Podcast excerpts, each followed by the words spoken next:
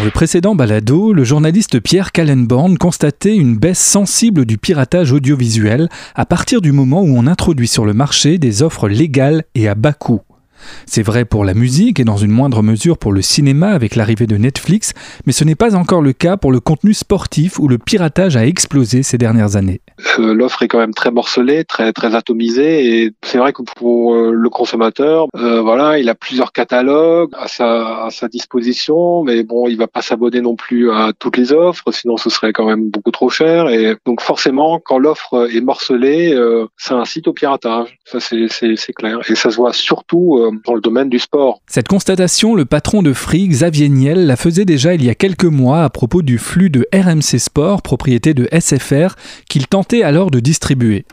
Ce que je constate, c'est qu'il doit y avoir un énorme piratage de ces chaînes parce que les jours de match, euh, on a une explosion du débit euh, vers les points de peering. Donc, euh, c'est-à-dire qu'on a l'impression qu'il y a peut-être 20% du trafic qui passe chez SFR et 80% passe en trafic pirate. C'est-à-dire qu'on a une consommation tout réseau de X, et à un instant de raison, bah, on a une petite hausse de la consommation vers SFR, et une hausse 5 fois supérieure pirate.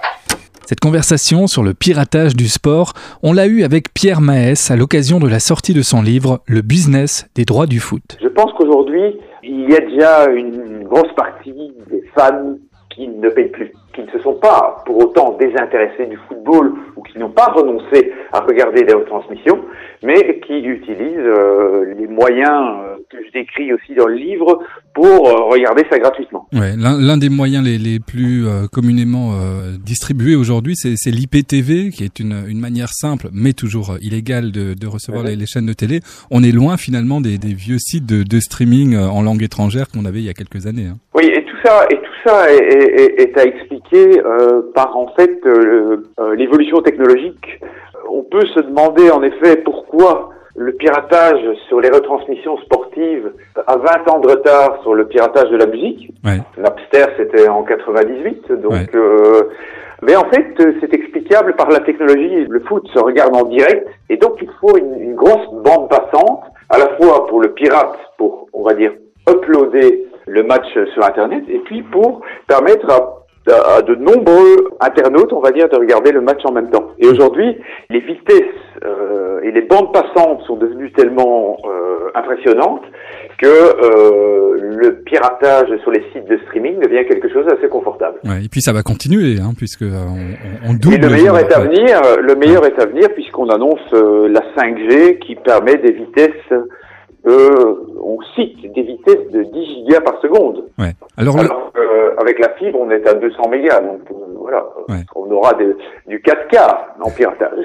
Et puis le, le, le direct est un, un frein au, au, piratage, mais c'est également un frein au, à, la lutte contre le piratage, puisqu'il faut intervenir tout de suite. Vous, vous parliez de, de, Napster, par exemple. On se souvient que ça a duré un petit moment avant que Napster soit jugé illégal et que soit, soit interdit.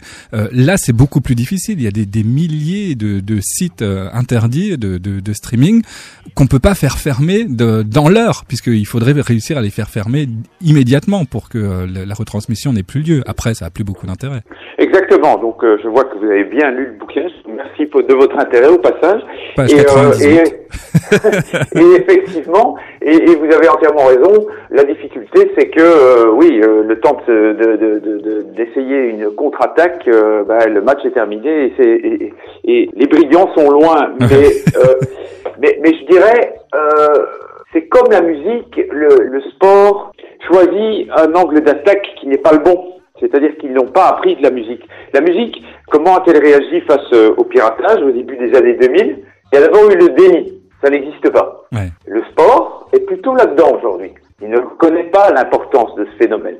Et c'est effectivement un, phénomène qu'on a du mal à quantifier. On a du mal à dire combien ah, de personnes sûr. regardent de, de, manière illégale un, un, match de foot. Voilà, la question que je pose en général dans ce cas-là, euh, et que je pose à vous et à vos auditeurs, c'est euh, connaissez-vous autour de vous des jeunes, on va dire en dessous de 35 ans, qui payent pour des retransmissions sportives? Il y aurait donc une sociologie de la consommation d'événements sportifs télévisés, avec une population âgée qui accepte de s'abonner aux nouvelles chaînes de type Téléfoot, RMC Sport ou Bein, et puis un public plus jeune qui se tourne vers le streaming illégal. C'est ce qu'on explorera dans un prochain balado.